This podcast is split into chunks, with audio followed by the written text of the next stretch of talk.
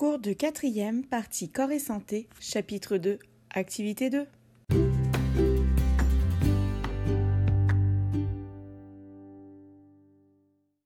Bonjour à tous, j'espère que vous allez bien. Lors du dernier cours, nous avons appris que certains sportifs fournissent trop d'efforts et ne laissent pas leur corps suffisamment récupérer. C'est le surentraînement. Cela a pour conséquence une baisse des performances, voire des blessures musculaires. Le dopage est la prise de substances en vue d'augmenter des performances physiques ou mentales. On peut augmenter par exemple l'oxygénation des organes par la prise de PO, donc l'érythropoïétine.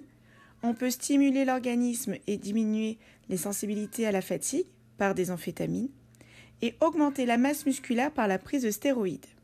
Les conséquences sont la fatigue, des blessures, des problèmes cardiovasculaires, la dépendance, voire la mort. Aujourd'hui, Bastien accompagne sa mère pour la visite médicale de son petit frère. Le médecin est inquiet et insiste énormément pour que son petit frère mange autre chose que des pâtes.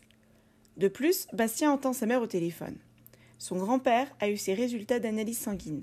Le verdict tombe et le médecin veut qu'il mange moins riche, c'est-à-dire plus de fromage, plus de charcuterie, pour que son cœur aille bien.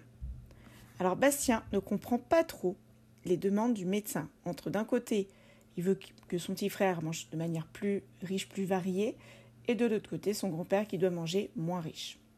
Cela nous, cela nous amène à la question quelles conséquences une alimentation trop riche ou trop peu variée peut-elle avoir sur ma santé? Pour y répondre, vous expliquerez comment un déséquilibre alimentaire peut entraîner des problèmes de santé. Vous travaillerez par binôme à l'aide du texte et des vidéos proposées sur le site. L'un des binômes étudie les conséquences de l'alimentation trop riche. L'autre étudie l'alimentation trop peu variée. Puis, vous réaliserez donc une carte d'idées, un texte ou un Spark vidéo.